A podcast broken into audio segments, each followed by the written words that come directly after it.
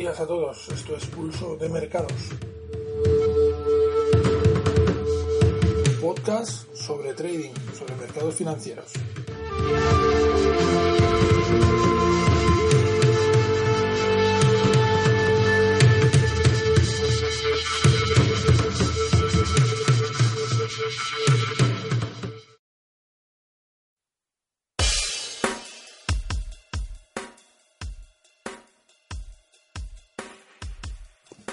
¿Qué tal? ¿Cómo estamos en esta mañana de martes? Empezamos la segunda jornada de esta sesión semanal.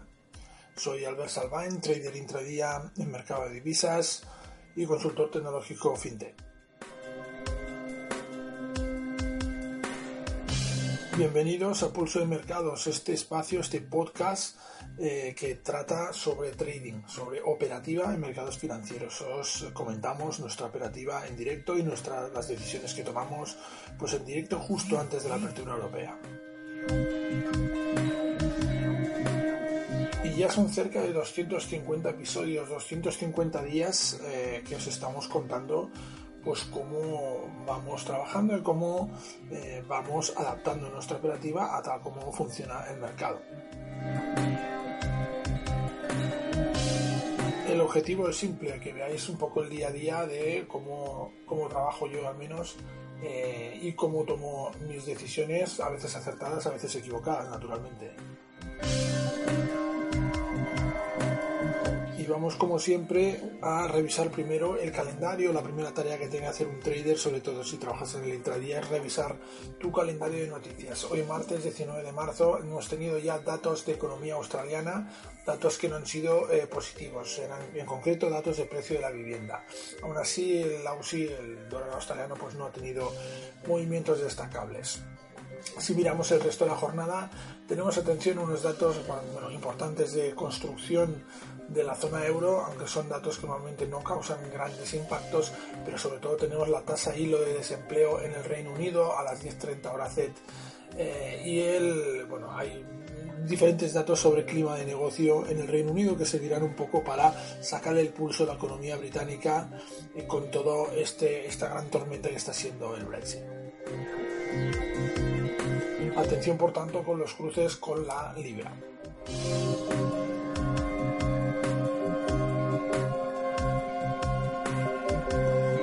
Y aparte de eso, pues tenemos un mercado en el cual tenemos un euro dólar que se vende a 1.1349 en estos momentos, un euro dólar que ha iniciado un nuevo impulso alcista, tenemos, lo tenemos desarrollando una tendencia alcista desde la sesión semanal anterior y ahora mismo pues ayer nos marcó un máximo semanal de 1.1357 y vamos camino de volver a atacar ese máximo semanal. Tenemos una tendencia robusta, tenemos una tendencia sólida al alza con una segunda directriz del movimiento en 1.1332, o sea, estamos a 15 puntos de, ese punto de referencia, de esa zona de soporte que ya testeó ayer en sesión americana y la eh, directriz principal en 1.1309. Mientras no rompamos esas dos zonas, tenemos una clara tendencia alcista a corto plazo.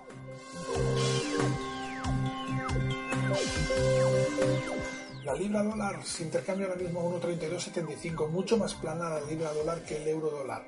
Eh, ayer tuvimos una sesión bastante neutra con un apoyo en la directriz principal del movimiento, de este movimiento suave, de este movimiento alcista, que es un movimiento que eh, realmente lo que está haciendo pues es desde el miércoles de la semana pasada distribuir el fuerte impulso alcista que tuvo después de las noticias sobre el referéndum del Brexit, sobre la decisión del Parlamento británico, etcétera, etcétera. Y vamos distribuyendo ese impulso desde entonces. Poco movimiento, poco, poca tendencia, nivel de soporte principal 1.3203 y es el nivel de soporte a seguir. Mientras no rompamos ese nivel seguiremos hablando de un contexto alcista, pero la verdad es que con poco momentum y con poca volatilidad. El dólar yen sigue en su suave caída, en su suave descenso, buscando apoyo en el nivel importante de medio y largo plazo de los 111 yenes. Ahora mismo 111,29 en su precio de venta, nos marca una configuración bajista en el corto plazo y, tenemos al par muy cerca de la eh, tercera directriz de ese movimiento que está situado en 111,31. Eh, aún se está conformando, acabando de conformar esa estructura de eh, tendencia de momento bajista en el intradía, por lo tanto aún no podemos confirmarlo del todo y atención porque tenemos mucha proximidad a esa zona importante de medio y largo plazo, esa zona de soporte de los 111 yenes, como hemos dicho. Esto va a hacer y va a dificultar la operativa. Nosotros hemos deshabilitado la operativa a cortos en el intradía para el dólar yen debido a esta causa.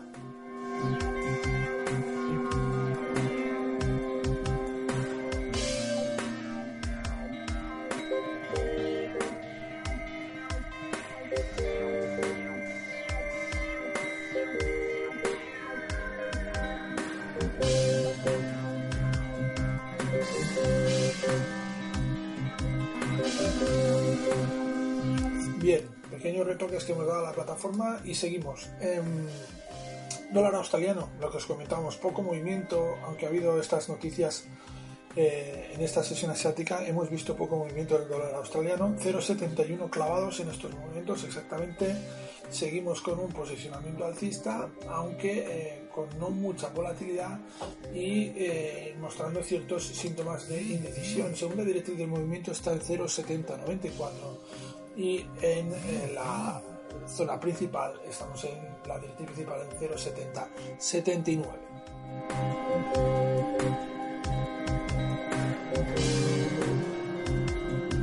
Vamos con el oro, 1306,03. El oro parece que ha despegado de esa zona de los 1300 dólares. Eh, hemos visto un impulso en sesión asiática eh, importante.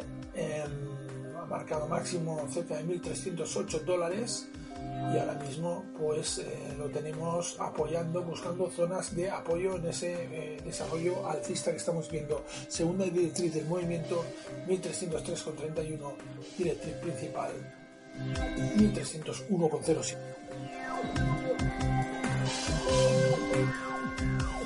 Cerramos bloque como siempre con el West Texas, un West Texas que se intercambia 54 dólares con 36 centavos, ya rayando los 60 dólares barril. Ayer nos marcó un máximo de 59,51. Clara tendencia alcista en el West Texas con la segunda directriz en los 58,96 y la directriz principal en 57,99. Por lo tanto, seguimos con una clara tendencia, con una clara potencia, con un claro impulso alcista en el intradía en el West, con el West Texas. Atención a los posibles giros que se puedan producir ya que estamos ya mm, llegando a zonas en las cuales podríamos ver una reversión a la media.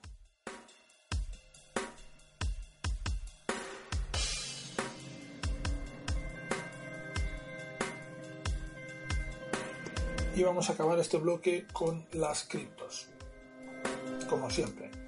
Em,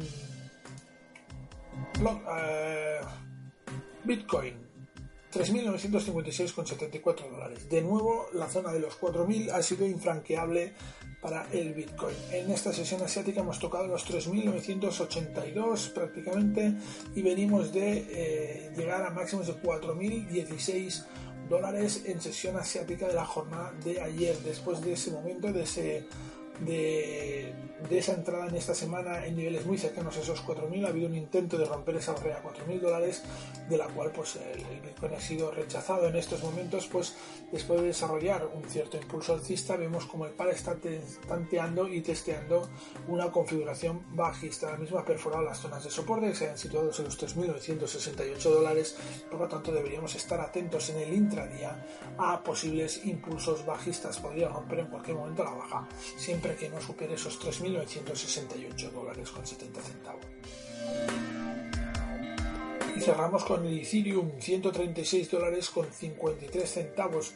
El Ethereum ha hecho un intento de romper esa dinámica bajista que es muy parecida a la del eh, Bitcoin.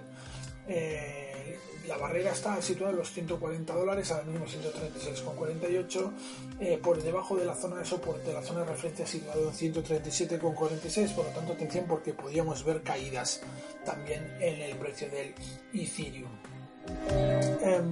Contexto bajista en el intradía para las criptos. Ese contexto pues, provocaría que estas criptos intentaran ir a buscar de nuevo zonas de soporte de largo plazo, que en el caso del Bitcoin estaría situado en los 3.833,26 dólares y en el caso del Ethereum estamos hablando de los 131,22, por lo tanto si hay perforaciones y caídas importantes durante el día de hoy, atención a estos dos niveles. Bitcoin 3.803 dólares, Ethereum 132,03.